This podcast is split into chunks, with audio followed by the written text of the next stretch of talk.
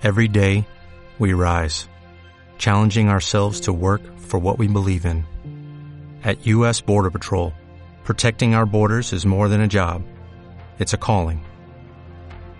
Agents answer the call, working together to keep our country and communities safe. If you're ready for a new mission, join U.S. Border Patrol and go beyond. Learn more at cbp.gov/careers. Bienvenidos al segundo vídeo de esta serie sobre el posmodernismo. Recomendaría ver la primera parte porque contiene una base útil para este vídeo.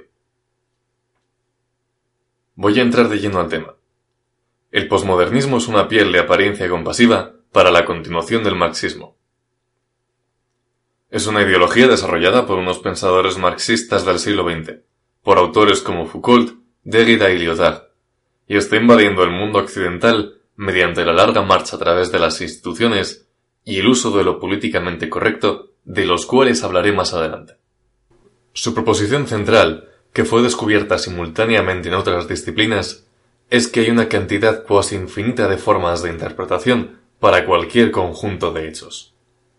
Esto resulta ser verdad.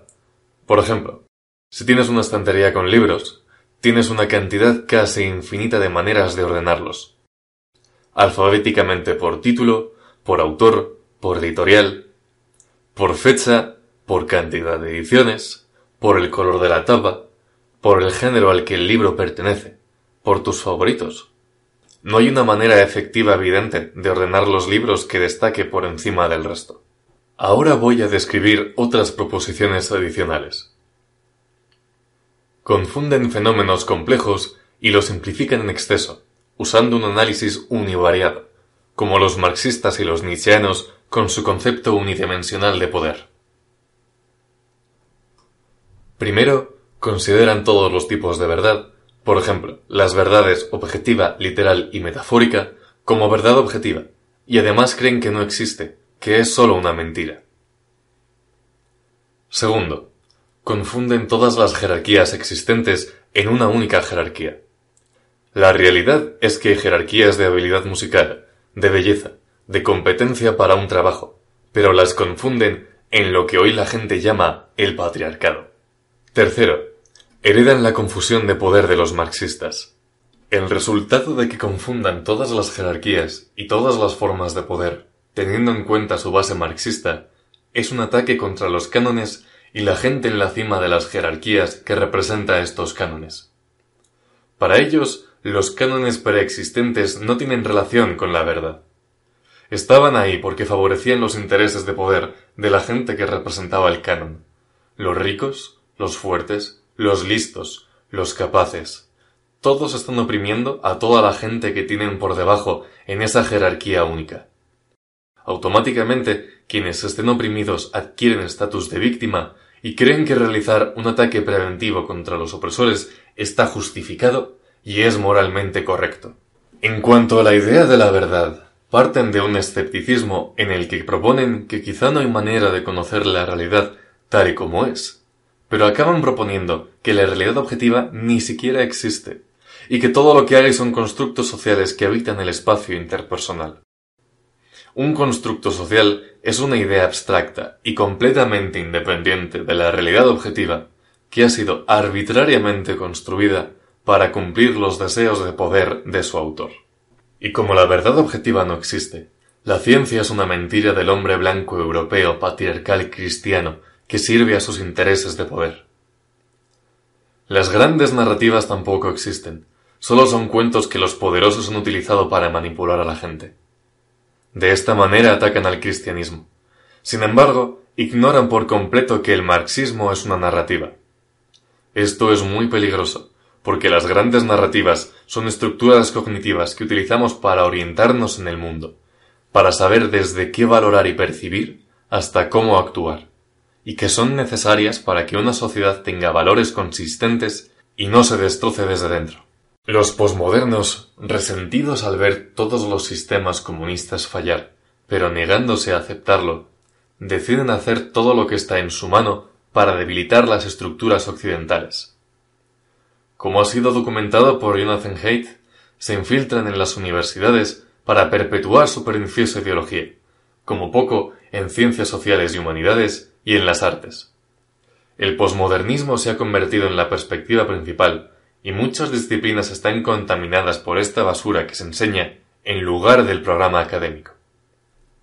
Las universidades no están produciendo gente que sepa hablar, escribir y pensar. Los impuestos públicos invierten en producir activistas radicales neomarxistas. Las ideas de que existe el patriarcado, que el sexo biológico no existe y es solo un constructo social, y que los malvados capitalistas ricos están oprimiendo al resto, se enseñan en las universidades. Marx llegó a la conclusión de que el resultado final del juego capitalista es que toda la riqueza se condensa en las manos de unas pocas personas. Durante la misma época, un italiano llamado Pareto llegó a una idea parecida, pero a través de matemáticas, y sus conclusiones eran más graves. En cualquier entorno de distribución, a lo largo del tiempo, el 20% de la gente acumulaba el 80% de los recursos. Esta ley también es conocida como la ley de 80-20, o el efecto Mateo, ya que en el capítulo 13, versículo 12 de Mateo, Jesús dice, Porque a cualquiera que tiene, se le dará, y tendrá de sobra, pero al que no tiene, aun lo que tiene se le quitará. El efecto Mateo no se aplica solo al dinero, se aplica al tamaño de las ciudades, a la altura de los árboles de un bosque, al tamaño de las estrellas y de las galaxias. Se aplica allí donde hay un entorno de distribución. Como complemento al efecto Mateo está la ley de Price, que dice que en cualquier entorno de producción en el que la creatividad humana esté involucrada, la raíz cuadrada del total de la gente realiza la mitad del trabajo. Considerando las dos a la vez, la raíz cuadrada de todos los músicos y escritores habrán escrito la mitad de todas las obras musicales y literarias que existen, y resulta que el 20% de todos los músicos y escritores acumulan el 80% del éxito. Y así, por ejemplo, Mozart, Beethoven, Lope de Vega, Cervantes, Rubén Darío y Shakespeare se encuentran en la cima de la jerarquía de escritores, por su competencia. Marx estaba equivocado al señalar que las desigualdades son una característica específica del capitalismo, porque es algo que ocurre en todas partes, como acabo de describir, y acusa al capitalismo de ser malvado cuando se está quejando de una ley natural. Es como quejarse de que la gravedad tira las cosas al suelo, o quejarse de la biología. Y por supuesto los posmodernos hacen exactamente eso al proponer que todos son constructos sociales. Pero los posmodernos usan juegos de manos diferentes a los de los marxistas al simplificar el mundo en cuanto a la terminología superficial. Jordan Peterson describe el juego que practican de la siguiente manera. Identifica cualquier área de actividad humana, digamos música y literatura. Observa una distribución de éxito. El éxito se distribuye siguiendo una distribución de Pareto, como hemos visto antes. Identifica a ganadores y perdedores. Los autores que he mencionado anteriormente son ganadores. La inmensa mayoría del resto son perdedores. Declara que los perdedores están perdiendo porque están siendo oprimidos por los ganadores. Todos sabemos que los autores que he nombrado iban de puerta en puerta con un ejército personal, obligando a todo el mundo a escuchar o ver sus obras. Básicamente, es echarle la culpa a otro de que te va mal. De esa manera, ignoran que la competencia existe.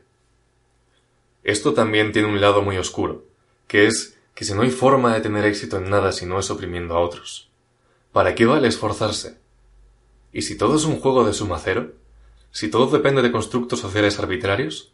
Entonces el progreso y el conocimiento acumulativos no existen. Declara ponerte del lado de los perdedores, de los que crees que han sido oprimidos injustamente. Siéntete seguro en tu explicación completa del mundo.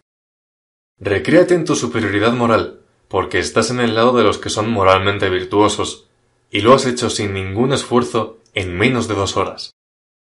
Repite indefinidamente en cualquier lugar.